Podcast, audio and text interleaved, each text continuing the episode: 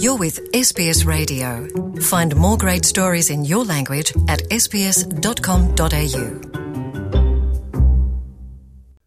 Olá, viva, boa tarde, Luciana, boa tarde a todos.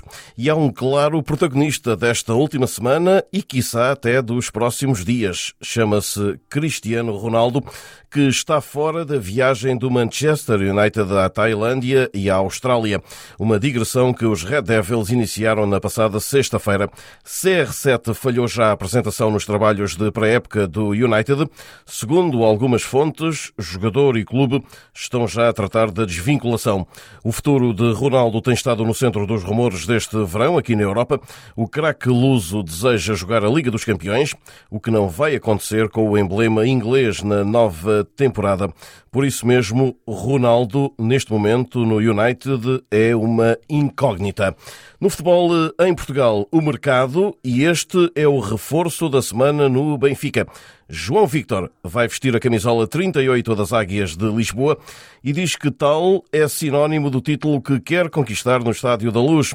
O Benfica apresentou o defesa central brasileiro de 23 anos, ex-Corinthians de São Paulo, que se vincula aos encarnados da capital portuguesa por cinco temporadas, ou seja, até 2027. Estou preparado para voltar a fazer com que o Benfica volte a ganhar títulos nacionais e minha camisa 38 é em comemoração já ao 38º título que o Benfica vai ganhar. O Central assegura que chega à Europa no seu melhor momento. Chego no Benfica sendo o melhor momento da minha vida, sem dúvida. Passei por alguns clubes no Brasil, mas nada com essa dimensão. Então tenho certeza que chegar no, no, no Benfica agora vai ser algo é, muito marcante para mim e eu tenho certeza que vou corresponder à altura.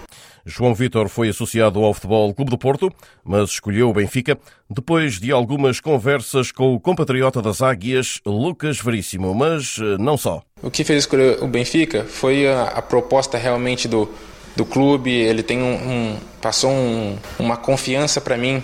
Também uma decisão que eu tomei foi muito em ter conversado com o Lucas Veríssimo, é um, um cara que falou muitas coisas boas do clube. João Vitor é o quinto reforço apresentado pelo Benfica, depois de Petar Musa, Mihailo Ristich, Alexander Ba e David Neres.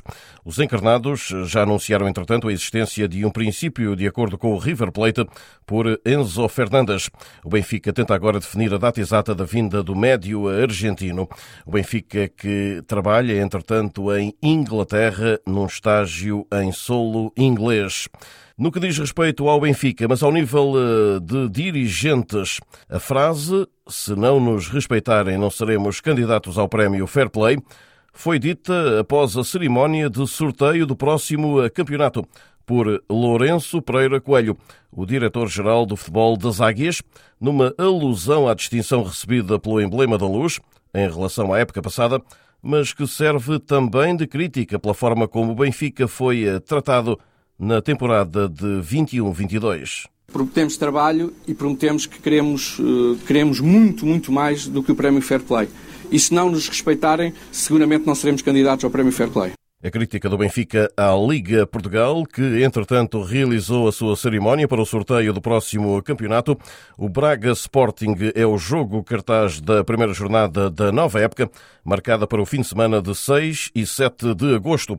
O Porto vai iniciar a defesa do título no estádio do Dragão, com uma recepção ao Marítimo, enquanto a estreia de Roger Schmidt pelo Benfica no eh, campeonato acontecerá em Lisboa, diante do Aroca. A terceira ronda, o primeiro grande clássico da época com o Futebol Clube do Porto Sporting. Ainda no mercado, Rochinha é oficial no Sporting, precisamente. O atacante ex-Vitória de Guimarães assina por quatro temporadas até 2026. É uma alegria muito grande. Eh, neste momento acho que era o passo, passo certo da minha carreira. Estou muito, estou muito feliz por, por pertencer agora, agora a esta família, a esta equipa. Francisco Trincão, atacante ligado ao Barcelona, poderá ser o reforço seguinte do Sporting, que começa este domingo um estágio no Algarve, no sul do país, onde já está o Futebol Clube do Porto.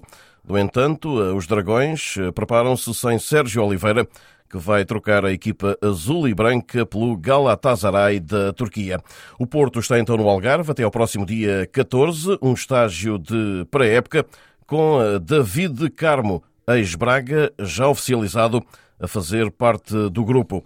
Quem já falou foi Pepe, que diz que o Porto é o alvo a bater na próxima temporada. O central e capitão da equipa de 39 anos vai para a sua quinta temporada desde que voltou ao estádio do Dragão. A consciência e a, e a certeza que que nós somos o alvo a bater por, por ser campeão ano passado. Na arbitragem portuguesa, Hugo Miguel deixa de ser juiz de campo e passa para vídeo-árbitro no eh, campeonato. O Conselho de Arbitragem da Federação Portuguesa de Futebol divulgou o quadro de árbitros para a nova temporada sem o árbitro eh, Lisboeta. Hugo Miguel atingiu o limite de idade, 45 anos, podia continuar a arbitrar até aos 48 mas não foi convidado pelo Conselho de Arbitragem. No futsal, Portugal vai ter pela frente Bielorrússia e Lituânia na qualificação para o próximo Campeonato do Mundo da modalidade. Foi o que ditou o sorteio realizado em Nyon, na Suíça, nesta última semana, e assim comentado pelo selecionador português Jorge Brás. Um respeito enorme por ambas as seleções. Prepararmos muito bem para, para estes quatro jogos, casa e fora, para vencermos o grupo e passarmos à, à fase seguinte. A seleção portuguesa de futsal inicia assim a corrida para a defesa do título eh, de campeã do mundo, ganho em 2021. Por fim, digo-lhe que uma equipa de Fórmula 1 vai regressar a Portugal este mês para testes oficiais. O palco será o Autódromo Internacional do Algarve nos dias 11, 12, 13, 18 e 19.